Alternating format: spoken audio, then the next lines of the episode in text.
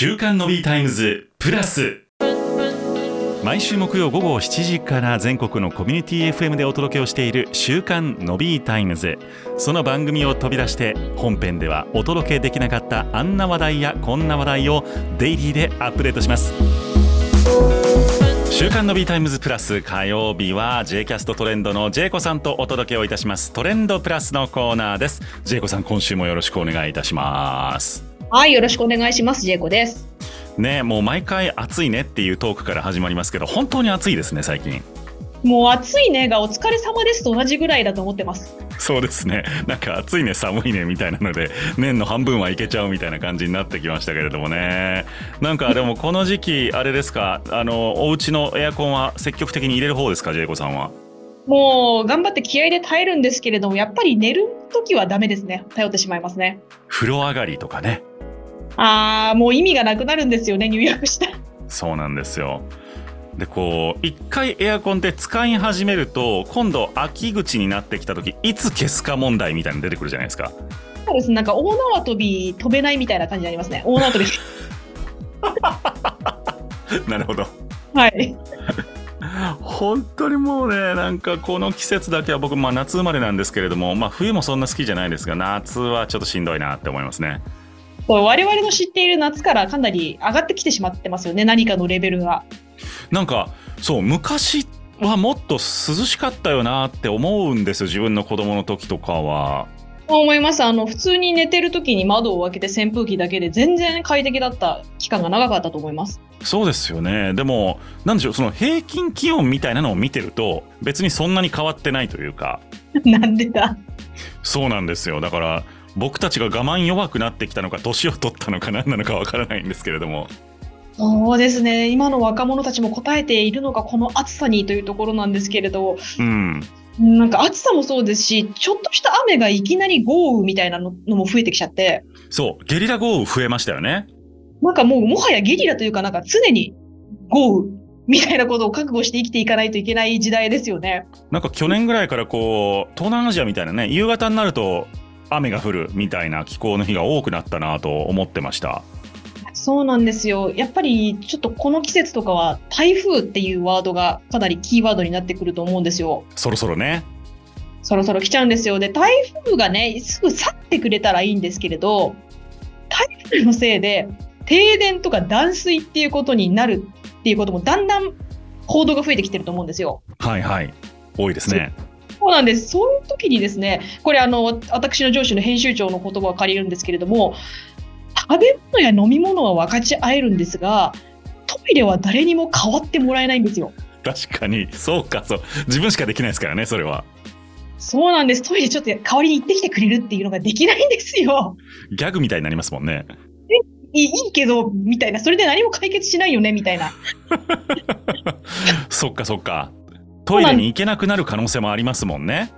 そうなんです。で、あの、やっぱり台風とか地震とかっていうことの備えで、食事とか水とか懐中電灯とかをそうあの準備してるよっていう方はおそらく少なくないと思うんですけれど、トイレってどうなんでしょう？意外と、あの、地震への備えとして、僕個人は備えてはいるんです。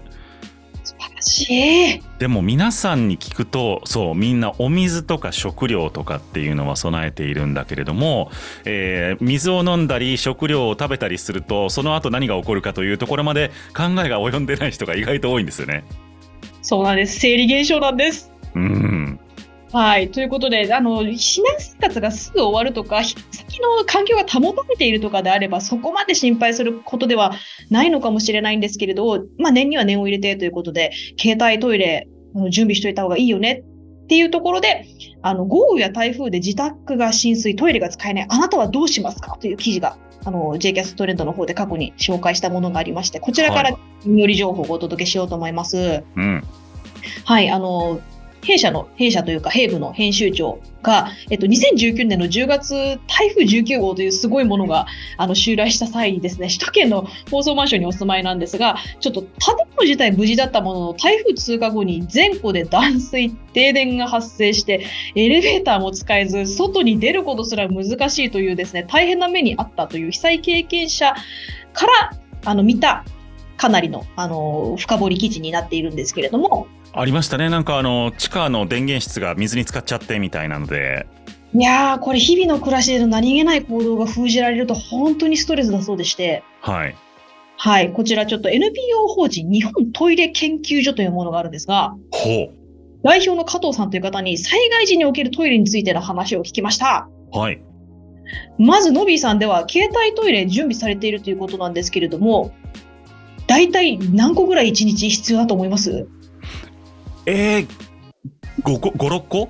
あ素晴らしい。そうなんです。あの、まず自分が1日に何回トイレに行くかを数えたことありますか？っていうのが。ないですね、あんまり。そうなんです。あの一応国のガイドラインでは目安として1日5回との加藤さんのあのご回答なんですけれども、ちなみに防災基本計画では備蓄日数は最低3日間、推奨7日間となっているので、3日間だと15回ですし、7日間だとなんと35回分必要になっちゃうんですよ。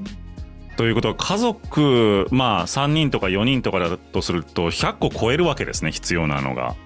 そうなんですよ。しかも、この避難場所となる公立小中学校のトイレって和便器が結構多かったりするらしいので、はい、高齢者の方だと結構しんどいのでは、うん、のがあるんですよね。あとあの車椅子が必要な方とかだと手すりがあるのかなとか、うん、あのえー、和便器を用便器化する災害用トイレなんかもあったりするそうなので、うん、あのご自身でいろんなあの簡易トイレ見ていただいて自分はこれを使いたいっていうものを必要な個数揃えてくださいというところがまずまず事前準備編からのスタートなんですが。なるほど。はい、ちなみにトイレットペーパーは何個持っていったらいいとかはどうでしょう？えトイレットペーパー？はい。5、6個？いやでも、そんな考え方になりますよね。同じような考え方かなと思いました。あでもあのおっしゃる通りで、やっぱりトイレットペーパーに関しましても、普段からあの自分がどれだけ使っているか、くるくるっていう巻き取った長さを一回広げてみて、測る。ああ、一回何センチぐらい使っているか。そうなんです。その長さをもとに1ヶ月でどのぐらい使用するか計算してみることをお勧めされています、加藤さん。どれぐらい使ってます？ジェイコさんは。私もでも、今説明しながらドキッとしましたけど、ちゃんと考えてな 昔はね、なんか30センチぐらいで節約しなさいみたいなのもありましたけどね。そうですね。でも結構日頃からできるだけ使わないようにしている人なので、本当にでもでも30センチぐらいかもしれないですね。なるほど。うん。まああの今時いろいろリサイクルとかもね、ありますけど。はい。なので、そうなんですよ。できるだけ使わないように使わないようにとしても、結局、簡易トイレのこと個数とトイレットペーパーの個数で、ちょっと防災用リュックがぎっちぎち乗車率300%ぐらいになってそうですね。確かにトイレとトイレ関連だけで相当な荷物になりますよね、それ避難一緒にしようと思ったらね。そうなんですよね。なのでちょっと皆さんこれを聞きながらドキドキしていただければなと思うんですけれども、うん、ちなみに、いや、できるだけね、トイレ自分の家でしたいよなっていうふうに思うと思うんですけれども、断水、もしマンションでしちゃった場合、はい。で、バケツで水流しちゃダメかっていうのってどう思いますか？えー、バケツで水を流しては、あ、だ、あ、でも大雨ですよね。そうですね。大雨が上がった後でも、もうとにかく断水しちゃっている時ですね。トイレ使用後に流れない、バケツで水流していいのか？それぐらいいいんじゃないですか？ダメなんですか？加藤さんですね。あの、うん、こちらは、まずバケツで流さないでくださいということなんです。状況がわからない時。それはなぜですか？なのかというとですね、浸水時は下水道や浄化槽、排水管内が満水になっている恐れがあるということで、このような状況で水を流すと、下階の便器などから跳ね出したり溢れたりっていうことが危惧されるマンションだと。そっか、もうじゃあ下水管がたっぷんたっぷんの可能性があるから溢れ出しちゃうんですね。そうですね、自分のところは流せたとしても、別のところからバッと出る可能性があったりと。めちゃくちゃ迷惑ですね、それ。なので、自分も逆に自分のトイレがいきなりバッと溢れることも。そっか。はい、ある可能性がありますので、とにかくね、ちょっと自分もやらないように気をつけるし、そうなった時どうしようっていうことも一応想定しておいた方がいいかもしれないですね。まあ、特にそういう大規模なマンションにお住まいの方はやっぱりよそのね、えー、お宅への気遣いという意味でも、えー、流さないということも重要なんですね。そうなんです。しかも都市部のマンションをはじめ、大かりしていると、停電で水も止まってしまうそうなんですね。なるほど。はい、水を汲み上げるポンプが電力を必要とするためなんですけれども、なので本当トイレはすぐ使えなくなるぐらいに思って準備をしておいた方が良いとの編集長のコメントでございます。なるほど。じゃあまあ、あの、タワーマンション、最新のね、えーいろんな設備があるはずですけれども、それもあまりこう当てにせずにだ、ダメな時はダメなんでということで。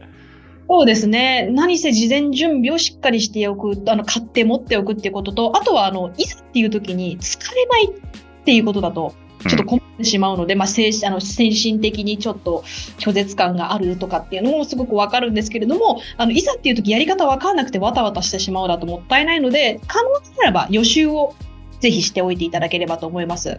なるほど。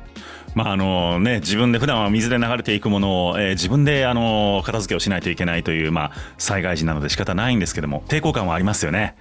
そうなんです。衛生面的にもね、ちょっとうわって思うことあるかもしれないんですが、まあ、ちょっとコロナもちょっと落ち着いてはきていますが、普段から除菌シートとか、携帯用アルコール消毒液を持つっていうことが皆様慣れてきたかなと思うので、まあ、引き続きトイレのためにも続けていただければと思います。はい。まあ、災害時は、でも、より快適に過ごすことができるように、えーぜひですね、あの、今おっしゃっていただいた携帯トイレであるとか、トイレットペーパーであるとかっていうのの備えはね、きちっと持っておきたいなと思いました。そうなんです。あと最後に1個だけですね。これはちょっと前回のあのトレンドプラスにも関わることにはなるんですけれど、やっぱり避難所生活とか、あとは慣れてない状況でトイレがうまく使えないとか、あの気持ちよく使えないっていう風になると、人間って水を飲むことを遠慮するようになるようなんです。ああ、なるほど。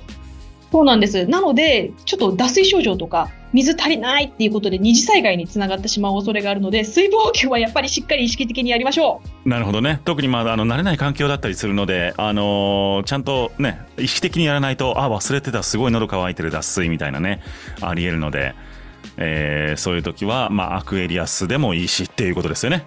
そうです。ポカリスエットでもアクエリアスでもいいんですが、薄めて飲まないようにお願いします。薄めて、薄めて飲まないようにしていただければと思います。いや、まあ本当に学びの多いトレンドプラスでございますね。ありがとうございます。私もね、ちょっとトイレットペーパーの長さをこの後測ってみようと思います。でもこうやってあの季節に合わせた話題とかもねすごくタイムリーに取り上げていただいている JCAST トレンドという、えーウェブサイトございますので皆さんあのお昼のお供であるとか通勤のお供にねああそういうことが最近話題なのかとか知らんかったそれっていうこと知識がたくさん詰まっているウェブサイトですぜひとも JCAST トレンドで検索して訪れてみていただければと思いますありがとうございます。あの、こちらの記事しっかり読みたいという方、後で JCAST トレンドアカウントのツイッターからご紹介しようと思うので、よかったらご覧ください。ありがとうございます。えっ、と、このおトレンドプラスの宣伝も毎回していただいております。ぜひともフォローしてお楽しみください。えー今日も JCAST トレンドの J 子さんでした。ありがとうございました。皆様、良きトイレライフを